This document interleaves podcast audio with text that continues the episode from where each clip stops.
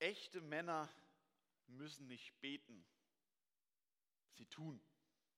Sie machen einfach. Ein Spruch, der von Bob dem Baumeister stammen könnte. Ähm, ich habe nachgeguckt, es ist nicht ganz nachvollziehen, wo er herkommt. Man findet aber solche Sprüche in vielen Variationen als Sprichwörter im Internet. Ähm, interessanterweise häufig auf Ratgeberseiten für Frauen, ähm, um so zu verstehen, wie wir Männer halt irgendwie ticken. Und vielleicht auch manchmal so, so Variationen. Männer hören nicht so gern zu, Männer reden nicht so gern, die machen lieber was. Ihr Frauen, vielleicht kennt ihr das von zu Hause, von euren Männern. Wenn nicht, dann ja, könnt ihr euch vorstellen, es kann so Männer geben. Liebe Männer, um es gleich vorweg zu sagen, es geht heute nicht darum, dass ihr weniger tun sollt, dass ihr weniger Männer sein sollt, dass ihr weniger Stärke, weniger Problemlösung, weniger auf Anpacken orientiert sein sollt. Es soll auch nicht darum gehen, Hauptsache irgendwie mehr über Gefühle und Emotionen zu reden. In gewisser Weise geht es heute sogar im Gegenteil darum. Jakobus sagt in seinem Brief, Kapitel 3, Vers 2, dass derjenige ein vollkommener Mann ist. Ein vollkommener Mann, der sich und seine Worte im Griff hat. Also alle schweigsamen Männer unter uns sind äh, ganze Ecke weiter, auf dem, was Jakobus sagt, deutlich mehr als ich, der immer wieder den Vorwurf kriegt, dass meine Predigten etwas zu lang sind. Aber heute und in den kommenden Wochen soll es unserer neuen Predigtreihe um etwas gehen, wo nicht nur, aber wahrscheinlich statistisch gesehen vor allem die meisten Männer eher damit Probleme haben, nämlich um das Gebet. Und Paulus ermahnt im Brief äh, an Timotheus, seinem ersten Brief an Timotheus, Kapitel 2, Vers 8, besondererweise sagt er, ich will, dass die Männer an jedem Ort beten. Nicht, dass Frauen nicht auch beten sollen, ganz und gar nicht. Aber es ist auffällig, dass er das ganz bewusst betont, ihr Männer, ihr sollt beten. Wahrscheinlich, weil wir Männer diese Aufforderung nochmal mehr brauchen, größere Probleme damit haben. Und das ist mit ein Grund, warum wir heute und in den kommenden acht Wochen in einer Predigtreihe ums Thema Gebet uns beschäftigen. Und ihr Männer, nochmal, es geht nicht darum, möglichst weichlicher oder weiblicher zu werden, was vielleicht manchmal damit verbunden wird. Deswegen halte ich unserem quasi Bob der Baumeister-Zitat entgegen ein Zitat von Pfarrer Wilhelm Busch, ein großen Erweckungsprediger und Evangelisten nach dem Zweiten Weltkrieg in Essen im Ruhrgebiet, der sagte, wer vor Gott kniet, der kann vor Menschen stehen. Also wer gelernt hat, sich vor seinen Schöpfer hinzuknien, und diesen Schöpfer anzubeten. Wer gelernt hat, seine Kraft von ihm her zu bekommen und sich über seine Beziehung zum lebendigen Gott zu definieren, der ist, der ist fähig, auch in Anfechtung in dieser Welt vor Menschen den aufrechten Gang beizubehalten. Und aufrecht zu sein und zu bleiben, auch wenn Anfechtungen, Gefahren und Probleme kommen. Männer wie Daniel und seine Freunde im Alten Testament, wie Paulus in seinen vielen Anfechtungen, Martin Luther, Dietrich Bonhoeffer, Wilhelm Busch oder auch heute ganz aktuell Pastor Oder Flatzel aus Bremen. Sie alle können deswegen aufrecht gehen und den aufrechten Gang bewahren, weil sie Männer des Gebetes sind und weil sie sich von Gott her definieren und weil sie leben aus der Kraft des Gebetes und aus Gottes lebendigen Wort. Sie knien vor Gott und gehorchen ihrem Schöpfer und deswegen können sie aufrecht vor Menschen sein. In den kommenden Wochen beschäftigen wir uns deswegen mit dem Gebet des Vaterunsers. Mit diesem Gebet, was Jesus in ganz besonderer Weise die Kirche, die Gemeinde, seine Jünger gelehrt hat. Es ist das einzige Gebet, was die gesamte Kirche über 2000 Jahre Kirchengeschichte und quer durch alle Denominationen betet und verbindet. Als ich mit Judith 2016 äh, äh, drei Monate in Südamerika war, ich, der kein Wort Spanisch kann, und wir in vielen verschiedenen Gemeinden waren, von Pfingstler bis Katholiken, alles Mögliche durchgemacht haben, ich habe so gut wie nie was verstanden in den Predigten Gottesdiensten. Aber dort, wo das Vaterunser gesprochen wurde, hat man sofort gemerkt, vom Klang, vom Rhythmus und man konnte immer mitbeten. Und man merkt, das ist das Gebet, was die Kirche verbindet weltweit. Das Gebet schlechthin. Aber damit dieses Gebet eben nicht zu leeren Floskel oder zu inhaltslosen Traditionen wird, deswegen wollen wir in den kommenden Wochen uns Zeile für Zeile dieses Gebet anschauen. Und meine Hoffnung ist, dass wir tiefer einerseits in dieses Gebet hineinfinden. Dass wenn wir es, wie wir es als Gemeinde praktizieren, immer am Ende vom Gottesdienst beten, dass es eben nicht inhaltslos wird, sondern dass wir immer mehr hineinfinden, was beten wir eigentlich. Aber ich hoffe, dass wir über dieses Gebet auch tiefer generell ins Gebet reinkommen, reinwachsen, ganz grundsätzlich. Und ich lese heute unseren Predigttext aus Matthäus 6, die Verse 5 bis 13. Und wenn ihr betet, sagt Jesus, sollt ihr nicht sein wie die Heuchler, die gerne in den Synagogen und an den Straßenecken stehen und beten, damit sie von den Leuten gesehen werden. Wahrlich, ich sage euch, sie haben ihren Lohn schon gehabt. Wenn du aber betest, so geh in dein Kämmerlein und schließ die Tür zu und bete zu deinem Vater, der im Verborgenen ist. Und dein Vater, der das Verborgene sieht, wird es dir vergelten. Und wenn ihr betet, sollt ihr nicht viel plappern wie die Heiden, denn sie meinen, sie werden erhört, wenn sie viele Worte machen. Darum sollt ihr ihnen nicht gleichen, denn euer himmlischer Vater weiß, was ihr bedürft, bevor ihr ihn bittet. Darum sollt ihr so beten. Unser Vater im Himmel, dein Name werde geheiligt, dein Reich komme, dein Wille geschehe wie im Himmel, so auf Erden. Unser tägliches Brot gib uns heute und vergib uns unsere Schuld, wie auch wir vergeben unseren Schuldigern. Und führe uns nicht in Versuchung, sondern erlöse uns von dem Bösen. Denn dein ist das Reich und die Kraft und die Herrlichkeit in Ewigkeit. Amen.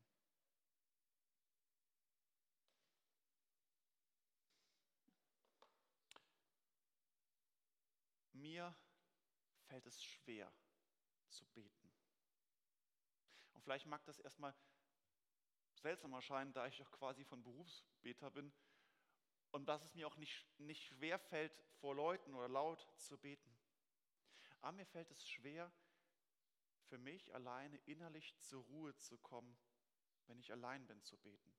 Und ich befürchte, dass ich nicht der Einzige in dieser Welt bin, dem es geht. Dass es eine Herausforderung ist, zur Ruhe zu kommen. Mir fällt auf, auch dass beim Gemeindegebet vom Gottesdienst immer sehr schlecht besucht ist. Ingo ist die treue und positive Ausnahme, der fast jedes Mal dabei ist. Aber wir sind selten mehr als drei oder vier Leute beim Gebet vor dem Gottesdienst.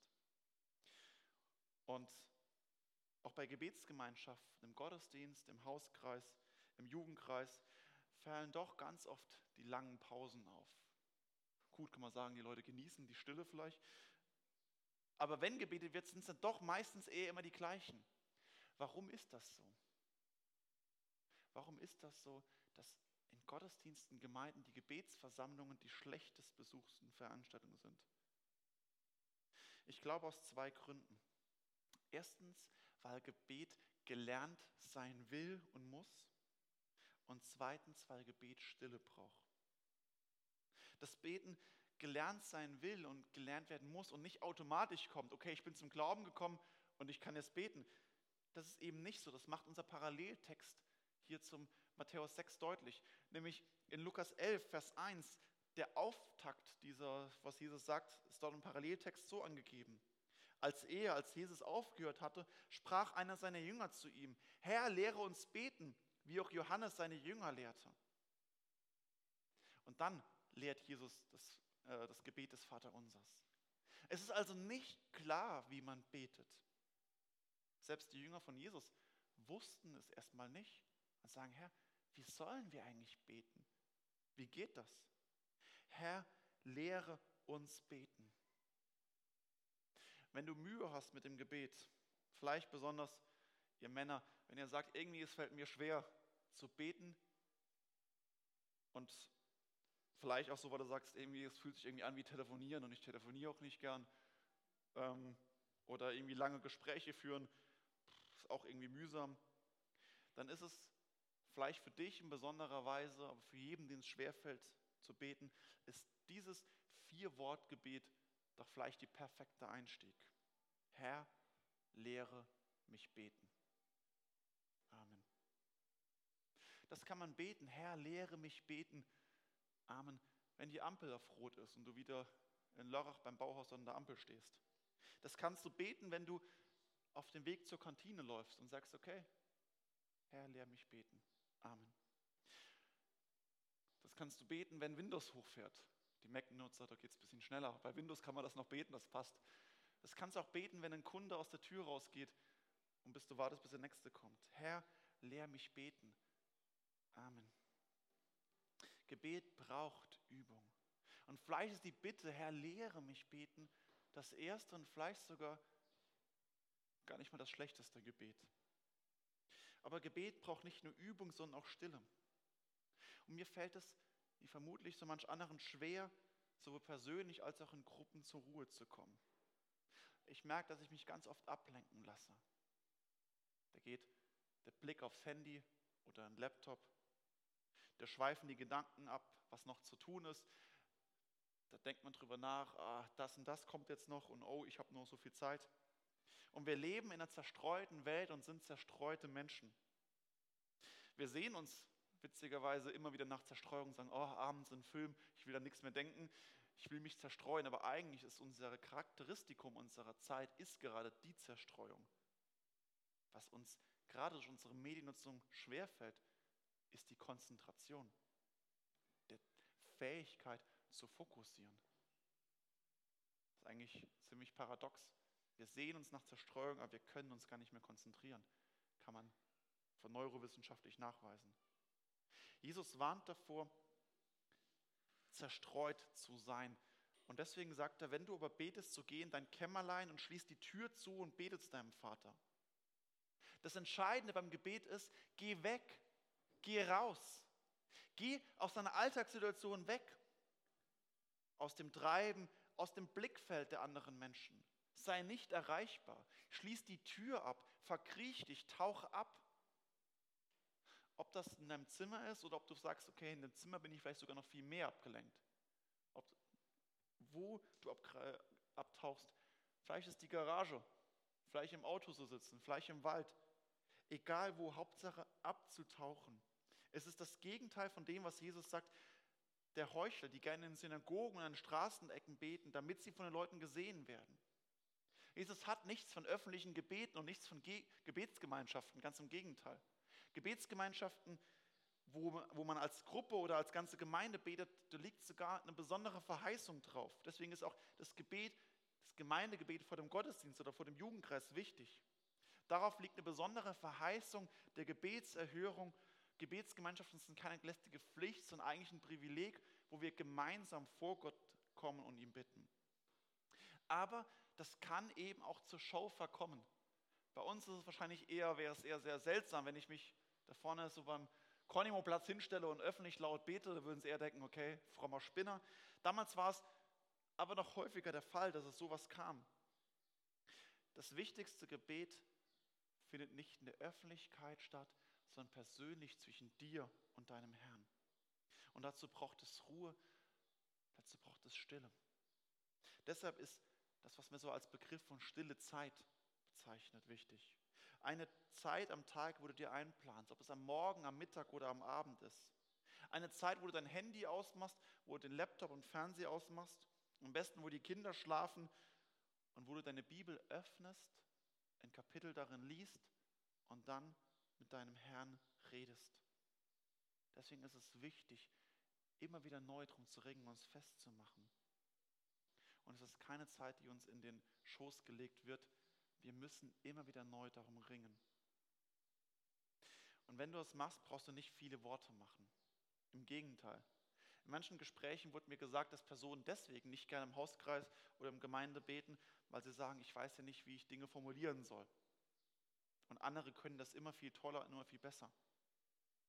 Vielleicht ist es ja auch dein Problem, warum du weder gern für dich persönlich noch irgendwie öffentlich betest. Eine Frau in Haltingen aus der Gemeinde, wo ich heute Abend auch bin, eine Bibelstunde, äh, eine alte Frau, sie betet fast immer bei der Gebetsgemeinschaften, aber fast nie eigene Worte. Es sind oft immer nur ein, zwei Psalmverse. Und das finde ich eine wirklich super Möglichkeit.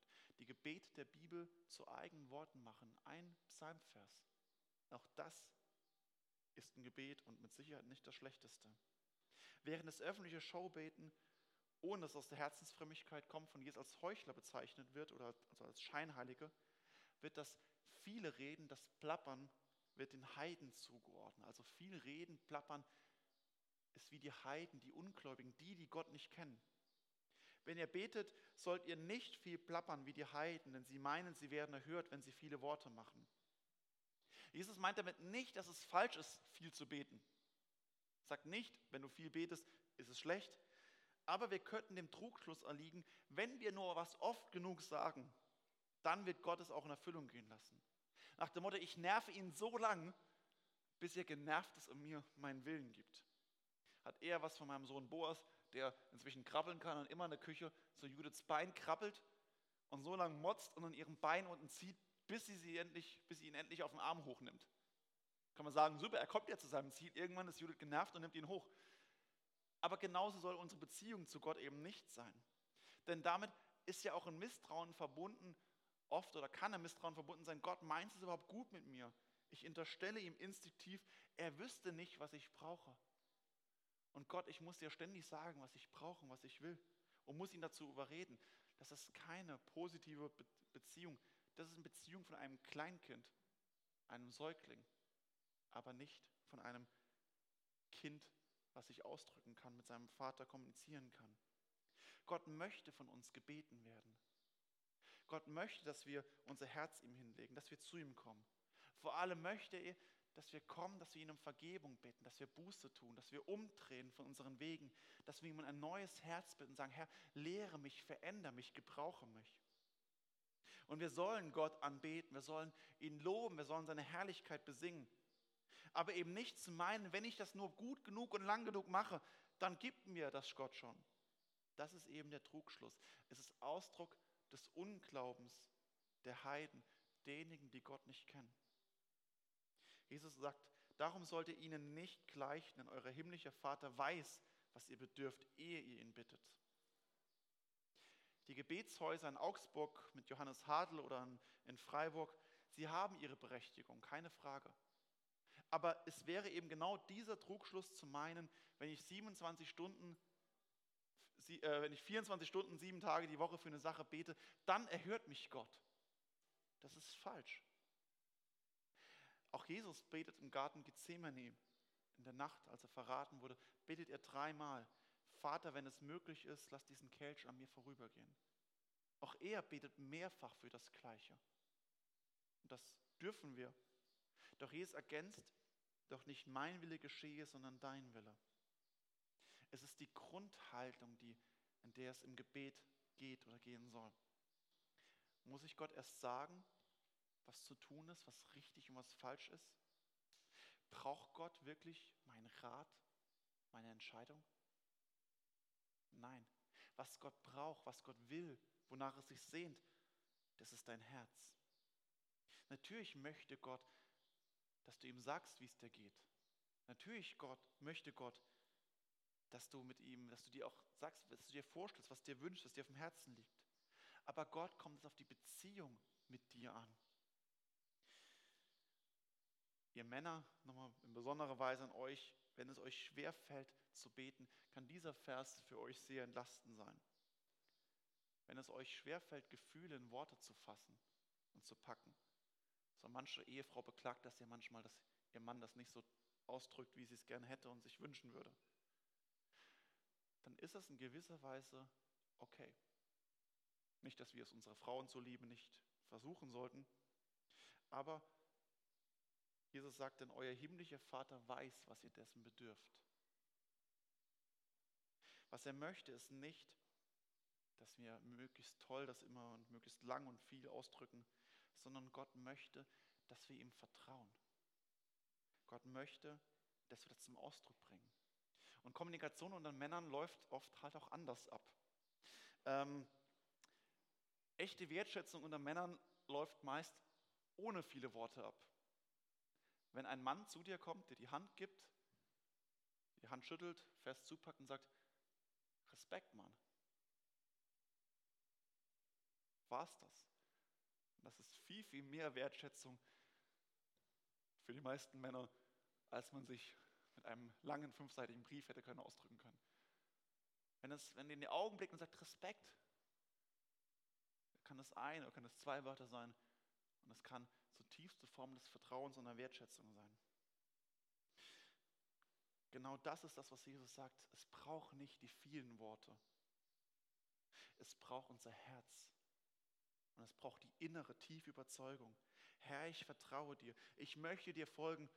Führe mich und gebrauche mich. Wenn das aus unserem Herzen kommt und wenn das unser einziges Gebet ist, das wir jemals sprechen, aber aus Herzen kommt, Herr, ich vertraue dir, ich möchte dir folgen, führe und gebrauche mich. Amen. Kann auch das eines der besten und zugleich kürzesten Gebete überhaupt sein, wenn unser Herz da dabei ist. Gott möchte, dass wir ihm vertrauen. Der dänische Philosoph und Theologe aus der ersten Hälfte des 19. Jahrhunderts aus Dänemark, Sören Kierkegaard, schreibt, als mein Gebet immer andächtiger und innerlicher wurde, da hatte ich immer weniger und weniger zu sagen. Und zuletzt wurde ich ganz still. Nochmal, als mein Gebet immer andächtiger und innerlicher wurde, da hatte ich immer weniger und weniger zu sagen. Und zuletzt wurde ich ganz still. Wenn wir Gott also näher kommen, wenn wir ihm vertrauen, wenn wir tief in der Nachfolge legen, bedeutet das nicht, dass wir mehr reden müssen als vorher. Vielleicht sogar im Gegenteil. Kierkegaard sagt, dass er stiller wurde und am Ende ganz verstummte. Nicht, dass er nicht mit Gott in Kontakt war, im Gegenteil. Es war ein Schweigen in der Gegenwart Gottes, ein Stille sein vor ihm. Ich lade dich ein, in deiner stillen Zeit, die du dir vielleicht nochmal neu vorgenommen hast, nächste Woche anzugehen, Gott nicht als Anrufbeantworter zu gebrauchen und ihn voll zu texten und wenn das Band voll ist, macht es Beep und es ist vorbei. Dann wäre Gott ein Anrufbeantworter.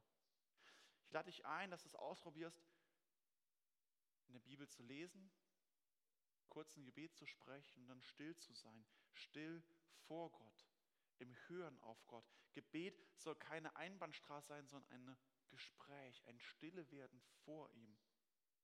Im Psalm 46, Vers 11 steht, seid stille und erkennt, dass ich Gott bin. Seid stille vor mir. Darin kann eine tiefe Form der Gottesbegegnung stattfinden.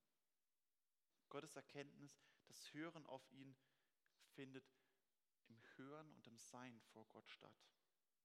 Und gerade das meint es, dass es eben die Beziehung braucht, die Beziehung zum Vater.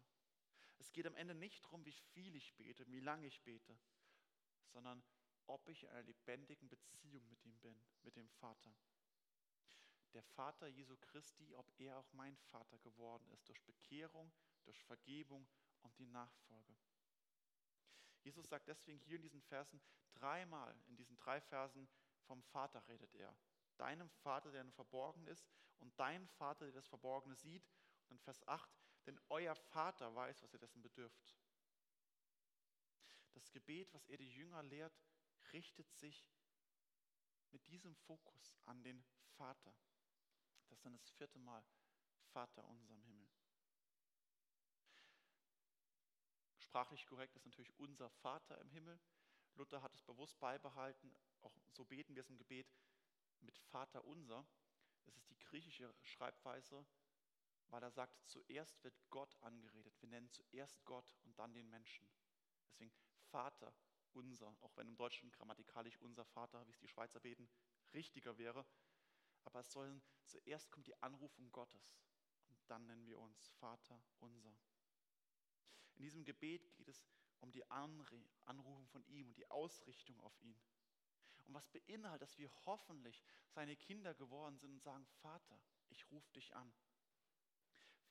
Dass wir ihn vertrauen, ihn respektieren und seine Macht anerkennen. Dass wir davon überzeugt sind und ihm vertrauen, ich weiß, dass es gut mit mir meinst, auch wenn ich mir so manches in meinem Leben anders wünschen würde. Aber ein Kind, was abhängig ist von seinem Vater, von seinen Eltern, so soll unsere Beziehung zu Gott aussehen. Und das Gebet unseres Herrn, des Vater unser, steckt auch hier drin unser, dass es im Bewusstsein eine Gemeinschaft gelegt wurde. Es geht nicht darum, mein Vater, ich und mein Jesus, sondern Glaube geht uns immer in eine Gemeinschaft stellen, eine Gemeinschaft von Christen. Also auch hier das gemeinsame Gebet. Ich kann das für mich auch allein beten, Vater unser. Und dann sage ich auch nicht, äh, ja, Vater mein, ja, sondern auch hier heißt, wenn ich das bete, bin ich immer zu Teil, immer ein Teil der gesamten Kirche. Unser Vater. Mit diesen Worten können wir Gott und sollen wir Gott anrufen. Und in diesem Gebet ist Lobpreis drin, Lobpreis seiner Herrlichkeit. Es ist drin, dass wir uns seiner Macht unterstellen. Es ist die Bitte um Vergebung drin. Es ist die Fürbitte für die Welt hin. Es sind viele Fürbitten für uns persönlich drin. Das Gebet ist das Gebet schlechthin, was alles in Kürze zusammenfasst. Deswegen wollen wir es Vers, äh, Zeile für Zeile durchgehen in den kommenden acht Wochen. Und dass es unser Gebet wird. Und wenn du nicht weißt, wie man beten soll, dann bist du genau hier richtig. Mit diesem Gebet lehrt Jesus die Jünger, wie sie beten sollen. Und ebenso auch uns. Wenn du nicht weißt, wie man beten soll, bist du bei diesem Gebet richtig. Bis heute zeigt er damit, wie wir beten sollen. Und wir beten es am Ende, um eben eins, am Ende jenes Gottesdienstes, um einzustimmen in diesen Chor der Kirche von 2000 Jahren. Und zugleich wollen wir durch Gebet lernen und lehren. Denn wenn du nicht weißt, wie man betet, bete das Vater unser. Wenn dir die Worte fehlen, bete das Vater unser. Wenn Schmerz und Trauer in deinem Leben zu groß werden, bete das Vater unser. Und wenn du kein großer Mann oder Frau großer Worte und Gefühle bist, bete das Vater unser. Wenn es dir schwerfällt, Gebete zu formulieren, bete das Vater unser. Ist das einzige Gebet, was wir als Gemeinde gemeinsam beten und wir lernen darin Gebet.